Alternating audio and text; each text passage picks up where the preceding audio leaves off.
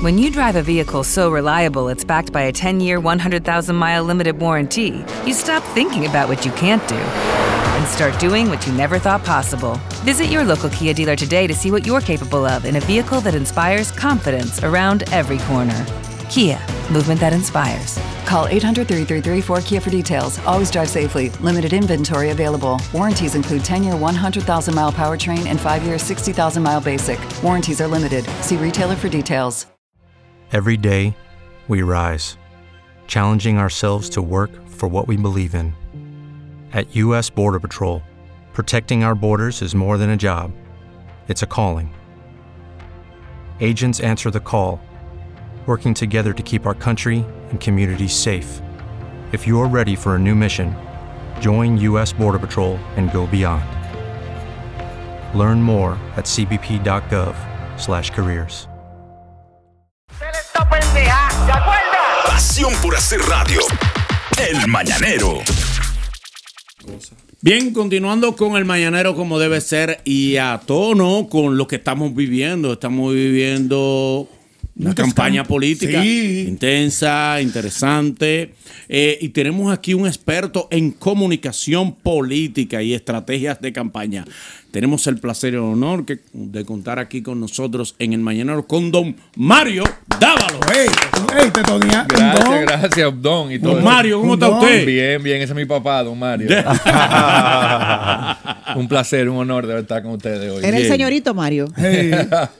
Mario, ¿funciona en este país donde hay tanto clientelismo, tanta politiquería barata, estudiar ciencia o comunicación política? Mira, la comunicación, sí, la comunicación política cada vez, cada vez es más relevante y más importante. Eh, no solamente en el país, sino en la región. Eh, ¿Por qué? Porque hay más información, hay más eh, participación en comunicación y eso hace que destacarse y, digamos, conseguir la elección del, del electorado sea cada vez más difícil. Porque hay mucha gente hablando de muchas cosas al mismo tiempo. Si tú piensas, hace 20 años hacer campaña era un poquitico más simple. Hoy por hoy es algo de minuto a minuto, es algo donde la participación de la gente es mucho más activa, eh, te responden inmediatamente. Entonces, cada vez más importante tener una estrategia de comunicación clara a la hora no solamente de entrar en campaña electoral, pero incluso de comunicación gubernamental.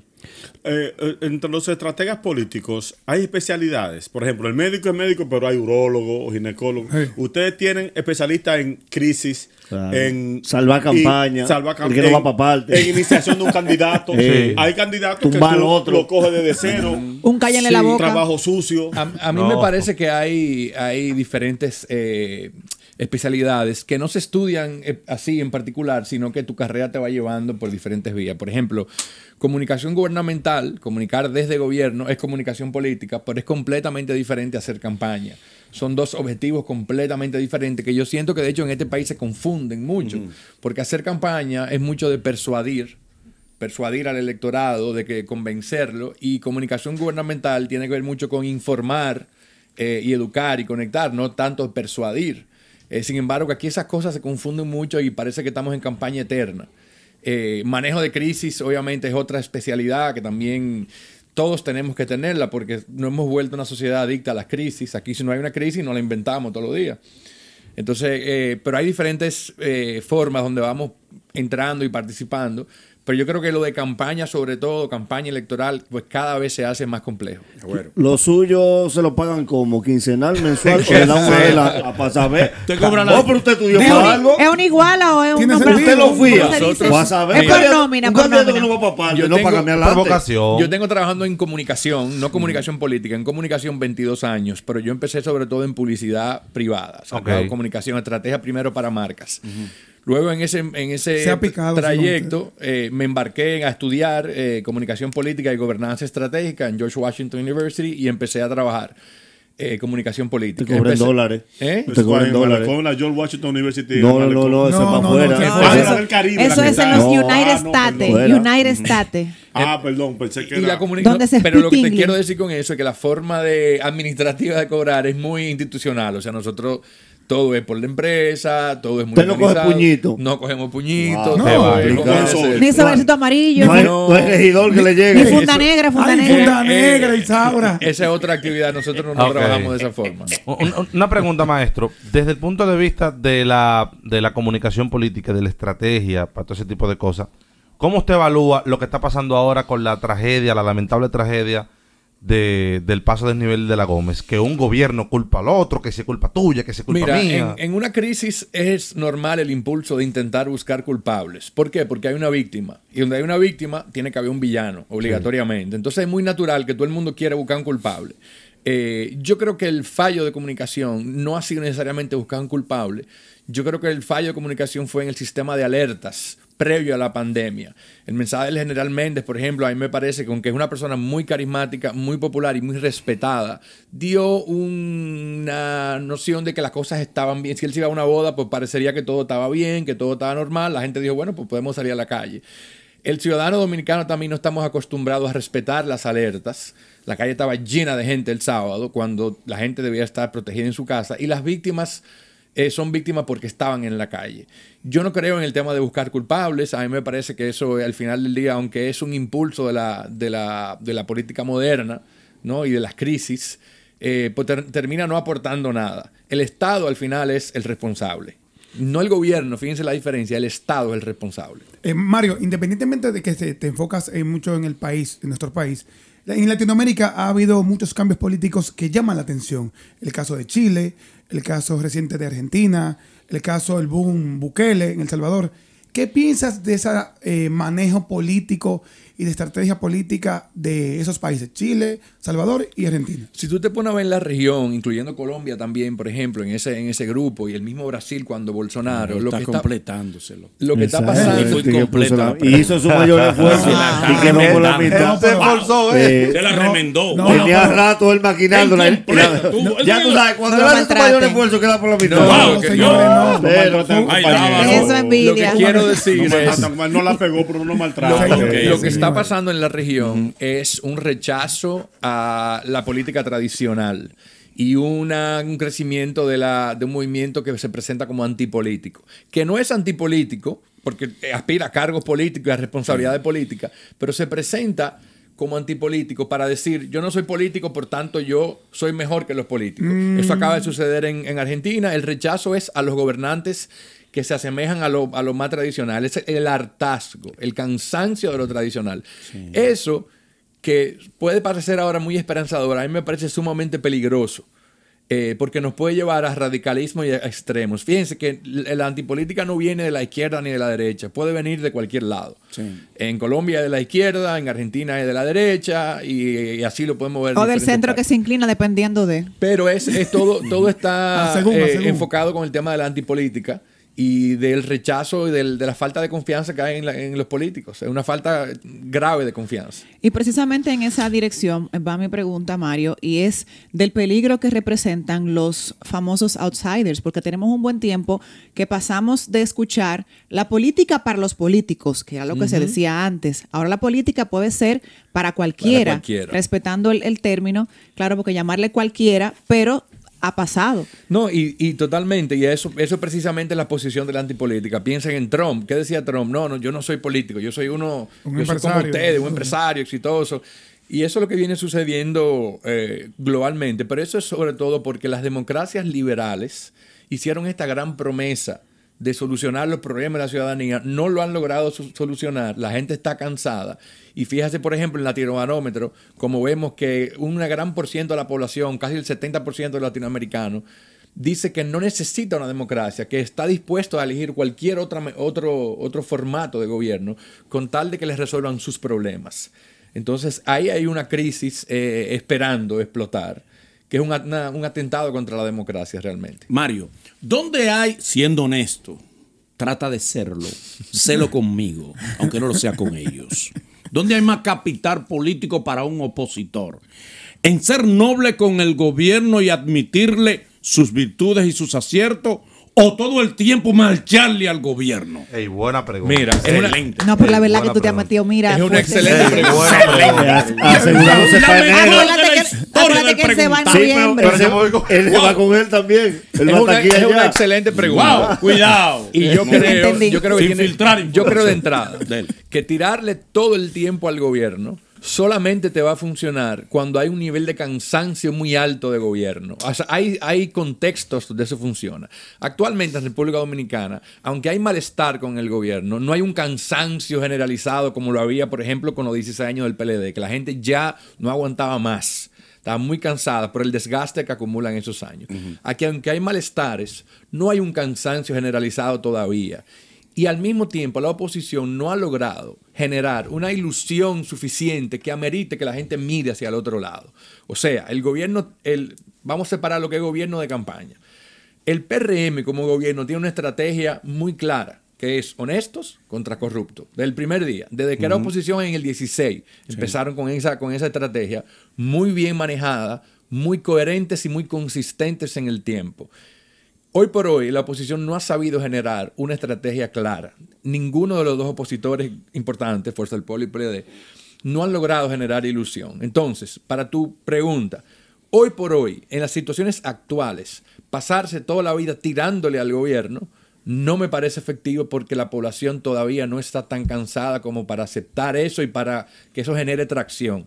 Ahora bien, el trabajo de la oposición es oponerse es señalar. O sea, pero hay que tener un criterio donde la oposición se vea sensata y se vea con una estrategia clara y se vea consistente y coherente. Y eso todavía no se ha logrado, en mi opinión. Correa. Tengo 12 preguntas que van en Háganla no, el meneo. Empieza por la todo, última. que todo. eh. Empieza Que por la hombre que última. la haga toda. ¿Están dadas las condiciones para que aquí surja un extrapartido? ¿O los partidos han hecho el engranaje de que sea por vía de ellos obligatoriamente que se llegue? Mira, esa es una excelente pregunta. Yo no sé si es mejor que la No, tuya, pero van ahí. No, No, la no no, es eh. un clon de la de La- Enrique, verdad, menos completa. Sí, sí, pero esa te es gustó. La mía fue más global. La de Manolo tuvo mejor. Cuidado. Envolvente. Perdón. Cuidado con Correa, que ama a los hombres. Perdón. Y mamá. Para, Dale, el, Marito, para el dale. 24, para el 24 eso no va a suceder todavía. A largo plazo, a mediano plazo, yo creo que es un riesgo. Nosotros hemos visto muchas encuestas que realizamos, por ejemplo, varios datos que son preocupantes. Número uno, tú tienes un más de un 70% de la población, no recuerdo exactamente si es 72, 76, no recuerdo, que siente que el país está fuera, nadie lo controla. O sea, nadie tiene control del país. Eso es un dato importante, porque empieza a hablar de un vacío de poder.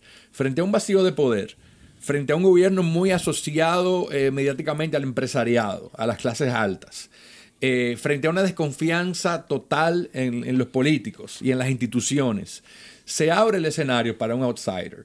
No lo vemos hoy. Yo no te puedo decir que hay un outsider que genere todavía atracción, pero si vemos los casos que mencionamos anteriormente, esos outsiders llegan a última hora. Sí. Aparecen en seis meses, como pasó en Perú. Aparecen, eh, mira en Chile, por ejemplo, eh, Boric. Boric salió a último. Entonces siempre está. El padre riesgo. Toño fue el último outsider dominicano que salió, Eh, que la pegó más o menos, que sonó.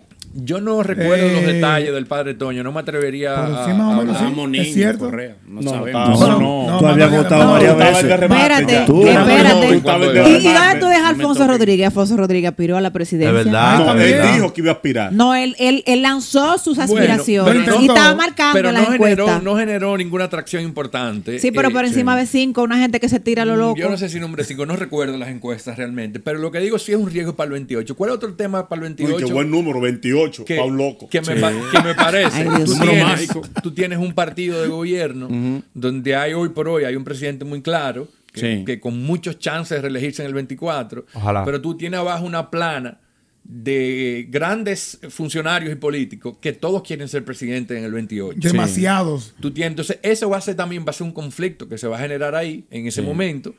Eh, pero yo creo que el, el riesgo de un outsider en el 28 o en el 32 es real. ¿Qué tan cercano? Yo no me atrevo a decirlo porque hoy no se ve. Pero hay que tener el ojo pelado con eso. Como Pero dice. Mario, Nagüero. antes, escúchame, Nagüero, que es en esa misma dirección, antes una persona decir que aspira, pariendo. que aspira a la, a la presidencia era una persona que podía mostrar cierto aval y que el grupo de su entorno inmediato, no dudaba de esas aspiraciones porque tenía la preparación. Ahora se ha abierto una brecha en los últimos años, producto de esos mismos outsiders, de que cualquiera quiere aspirar. Es como, no, no, ser presidente cualquiera, es un relajo. Bueno, Tengo porque, cédula y soy dominicano, es, eh. es Sí. una malformación de la democracia, ¿no? La democracia nos ha enseñado de que todos tenemos los mismos derechos, de que todos somos iguales. Entonces, si todos somos iguales, ¿por qué no podemos ser presidente? Entonces, es como una malformación que hay por ese lado. Eh, todo este tema también de las redes, donde todos tenemos una opinión. Hay un concepto muy lindo de Ortega y Gasset que se llama el hombre masa, que es el hombre que no escucha, pero siempre opina. Eh, Estamos llenos y a mí de me parece masa. que estamos llenos, tuitear estamos eso llenos y- de y no te hombre voy a masa. etiquetar, Para que crean que fui yo. Entonces, es- estamos llenos de eso, de gente que no escucha, que, que en las redes lo que quiere es ganar un argumento, ganarte a ti, pero no Sí. quiere realmente llegar a ninguna parte. Eh, y estamos llenos de ¿Existe eso. la esposa masa? Ey. Probablemente. Ey, ey, ey, No dañe la no, no, no, no. vaina, no dañe la vaina. Ahí mismo, siguiendo el mismo. Adelante, Nagüero. Abel Martínez. Me tiras la pregunta para que yo la No. haga. Y, ahora, y eso es lo que Tú me hace. que no. Ahora, después Me tú la haces- tira. Después tú haces una. En bandeja. Después- Me arriesga a mí. Después de tú hacer una tan buena pregunta. No Miren, Wow. compórtense que a Mario le dijeron que él venía para un programa Ah, de radio. exacto. Dale. Abel Martínez. ¿Qué quiere? ¿Un gran candidato regional o un buen candidato en un mal momento de un partido? Wow, la mejor pregunta de Es este mío. programa. Este Señores, pero de traigan- una cinta adhesiva a la boca, este niño. Mira, no, no,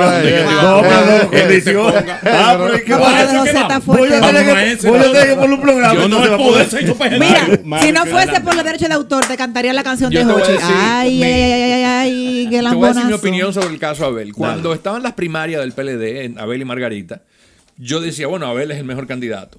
¿Por qué Abel es el mejor candidato? Mira, tiene me- menos asociación con gobiernos pasados, es joven, hizo un buen trabajo en la alcaldía, ha estado en diferentes eh, lugares del Estado y está asociado con un tema muy de mano dura que a la gente le gusta. Sin embargo, ¿qué ha pasado?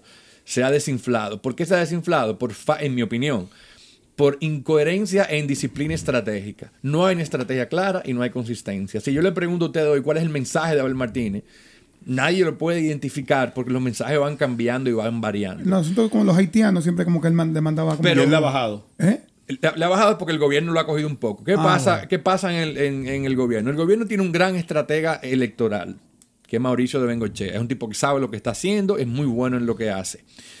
No, el gobierno no es bueno en comunicación gubernamental. Son terribles en comunicación gubernamental, pero son muy buenos en campaña. Muy buenos en campaña electoral. Yo no sé quiénes son los asesores de, de Abel, pero lo que se ve desde fuera hasta el momento es incoherencia. Es que un día dice una cosa, otro día dice otra. No hay una línea y no hay eh, frecuencia de mensaje y no hay repetición de mensaje y no hay un territorio definido. Y yo creo que eso ha hecho que se vaya desinflando.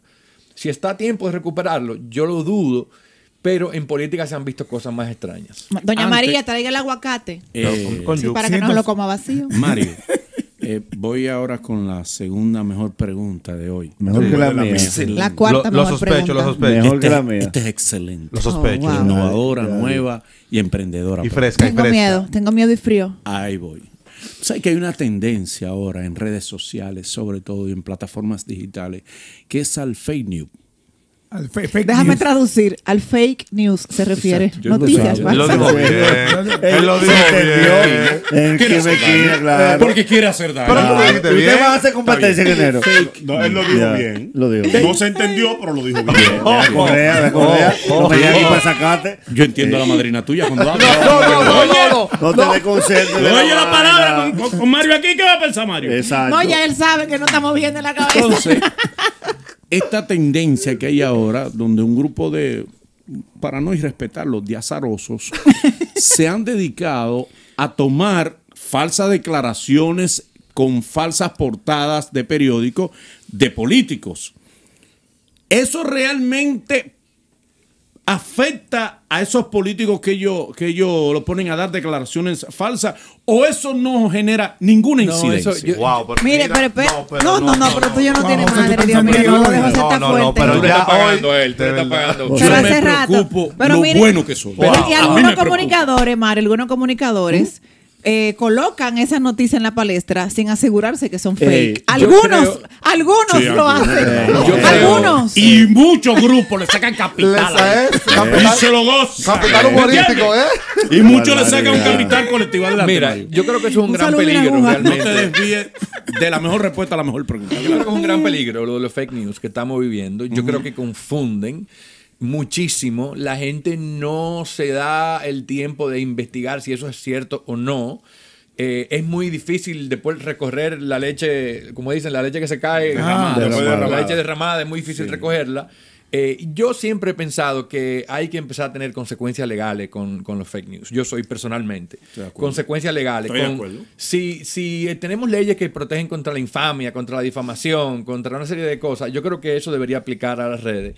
Y yo creo que hay que regular las redes, por ejemplo, también de que las eh, cuentas anónimas eh, no puedan existir, porque el daño que están causando al, al tejido democrático es terrible. Y los bots, entonces, ¿qué hacemos Eh, con bueno. ellos? Las, las, Bueno. las aldeas de bots que la utilizan, que la utilizan los políticos. Reportarla, Sí. reportarla.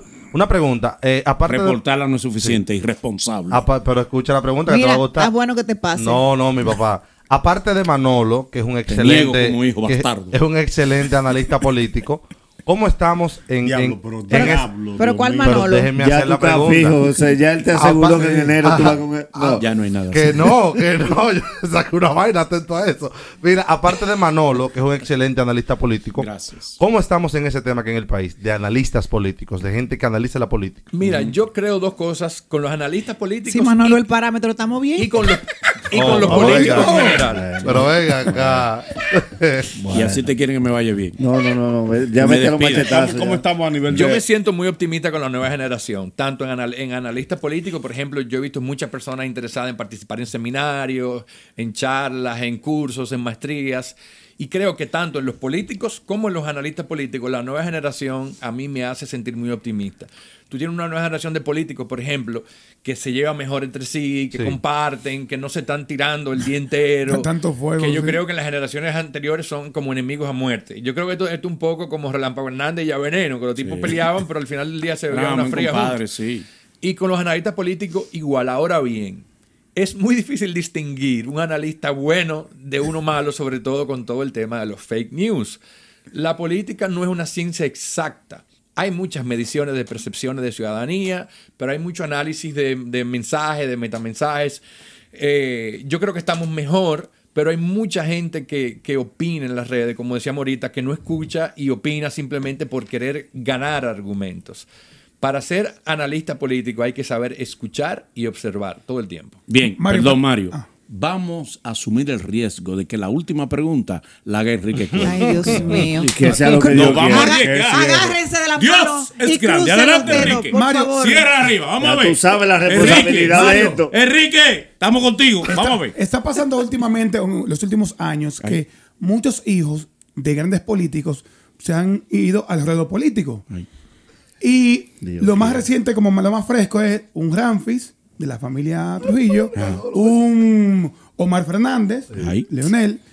¿Cómo esos hijos de grandes políticos, unos algo buenos y otros no tan buenos, cómo es El la estrategia diablo, la política ideal para que ellos sean exitosos? Mira, tú mencionaste dos que son muy distintos. Ramfi, que a mí me parece una persona sin ningún tipo de ambición real, sino de ambición económica solamente, y no me parece un tipo interesante, no me parece que ofrece nada, me parece una persona solamente que usa el apellido eh, para para confundir, ¿no? Incluso, pero tú tienes otro como Marcito que tú mencionaste, que me parece que ha hecho algo muy bien, que es poder construir su propia imagen, siendo hijo de Lionel, que es una figura todavía muy relevante y muy importante, pero ha construido su propia historia, su propia trayectoria. Él eh, tiene su, su posicionamiento completamente separado de su padre. Está Orlando, que nieto. Orlandito, Orlando. tú tienes Carolina. Farideh. Faride, Carolina, eh, Wellington. Arnaud. No, no, no, no. El caso de Faride no aplica. Faride sí construyó su propia imagen política. Hay que Pe- reconocerlo. no Pero con su por papá. hija de Faride político. sí. Porque no está muy fresco lo- la imagen de Sí, Tony. Hace mucho Sí. que. No, Sí. pero además, 90, además, pero Tony, Pero, no, por ejemplo, en el caso de Omar, Hijo de presidente o nieto de eh, presidente, porque hablando. En el caso de Omar, a mí me parecía que era muy difícil lo que él tenía que hacer, porque Leonel es una persona que ha sido tres veces presidente y es una persona todavía muy presente en la política. separarte de eso y poder hacer otro posicionamiento distinto era muy difícil. Yo creo que lo está Pero ayudaría la logrando. imagen de Omar el que ataque a Lionel. No, ¿Qué? no. ¿Lo ayudaría? ¿Lo alejaría de él? Ajá. No. Dejaría que le marche. Ajá, No tanto. entonces, ¿qué tú- Ay, lo aleja- No estamos tratando de construir ¿Y su propio y- quién va a votar por un candidato que le tire a su A mí propio me padre? parece que si tú Por le Dios santo. A mí no me Ah. parece, pero... Yo pero- le cobré una vez a una tía mía. Ay, Dios, mano. Yo le cobré. Ah. Pero- pero- Y le robaba los dulces a tu No, papá. pero le cobré. Mira, la nueva generación de políticos, para terminar, y, y conecto con la pregunta anterior de, sobre, La mía, la sobre mía. la antipolítica No, la anterior. Y, y los outsiders. Ah. Eh, yo creo que ahí estamos construyendo una generación de políticos eh, que, que son muy valiosos y que pueden protegernos de los outsiders y de la antipolítica. Y veo mucha gente muy buena y la relación que tienen entre ellos, entre Orlandito, entre Omar, entre Juan Ariel, entre Yayo, eh, es una generación muy respetuosa. Sí. Aparentemente, por lo menos así Ya se yo no iba ahí, fue ese papá de ese grupo que tú No, mencionaste. ya yo de mi edad, perdón, no me pongas así. Ya No, ya ya Pero esos niños, Ya- ya esos me niños tienen Nueva 30 generación. años. Bueno, no. sí, nosotros somos una Y generación cuidado. en el medio, Sí. una generación en el medio. Pero un político joven todavía. Yo me considero joven, a pesar de las canas. Señores Yo no sé por qué jóvenes. ella no simpatiza por Yayo. Yo simpatizo por Yayo. Poco, Yo también. Yo también, yo también, no, yo lo que pasa es que yo no tengo que simpatizar público. Estamos con Mario. No, estamos como con Mario. tú. Distinguida, Yo soy su con hermana. Hermano, el protagonismo de Mario, por favor. Dios mío. asúmelo. ¿Cómo no deja el corte de Mario, por favor? La pregunta de. Enrique para terminar, yo creo que es un gran reto poder eh, eh, separarte un poco de las dinastías políticas de tu familia, aprovechándolas, por supuesto, porque hay una plataforma que se construye. Pero es algo difícil de hacer, eh, hacerlo con criterio es difícil, pero hemos visto casos muy exitosos sobre eso. En el caso de Ramfi, yo tengo una opinión totalmente distinta. No me parece que Ramfi ni siquiera tenga interés real en hacer una carrera política. Me parece más un show, una búsqueda. un- un show mediático y una búsqueda totalmente. Es Sí, una búsqueda Y total. Y un nombre larguísimo Gracias, que tiene. eh, eh, gracias, Mario. Bueno, redes sociales para los picoteos que te llaman. Bueno. En No Twitter, hablamos de lo privado, que Mario ha trabajado en lo privado y Mucho, sonó sí. bien a inicio de año. Sí, con, con aquel... Sí, tenemos, tenemos otro, una pieza muy interesante de la misma marca en los próximos días, así que tengan Yo atentos. soy parte de la marca, así. tenemos ahorita algo, nosotros hicimos Cielo de Está Plátano buscando Power, picoteo ¿no? a la Bien. gira. Pero Sí, tenemos algo muy interesante que sale ahora Tiene la propuesta ahí. esta semana. Muy interesante. Yo soy parte de la marca, sin propuesta. Adelante. Mario, eh, redes sociales para los Eh, en. Twitter estoy como Davalete, con B ¿Cómo corta y doble T, Davalete de ¿Cómo Dávalos. te encuentras? Davalete. Fue un apodo que me pusieron en la universidad y se me quedó. Davalete, adelante. Entonces, y como arroba Davalete. Arroba Davalete en, en Twitter y Con en doble Instagram T. con doble T. Y en Instagram eh, Mario Dávalos con la rayita abajo. Ahí sí. Gracias. fácil. Gracias. Muchísimas gracias a todos por la invitación y por las excelentes preguntas. Dios mío. De Manolo, de Manolo. El cierre de Enrique. Y por la lamponería de Gracias. José. Gracias por, la, tu nobleza de responderle a Enrique. Quiere Oye, secuestrar al invitado. Este, este niño quiere secuestrar al invitado. Ay, Seguimos, seguimos Esto sí es con grande. el mañanero. 12 años siendo tu, tu primera risa. Aniversario mañanero. ¿No se merece tu familia lo mejor? Entonces, ¿por qué no los mejores huevos? Ahora, Egglands Best están disponibles en deliciosas opciones. Huevos clásicos, de gallina libre de jaula y orgánicos de Egglands, que ofrecen un sabor más delicioso y fresco de granja que le encantará a tu familia. En comparación con los huevos ordinarios, Egglands Best contiene la mejor nutrición como 6 veces más vitamina D, 10 veces más vitamina E y el doble de omega 3 y B12. Solo Egglands Best. Mejor sabor, mejor nutrición, mejores huevos. Visita egglandsbest.com para más información.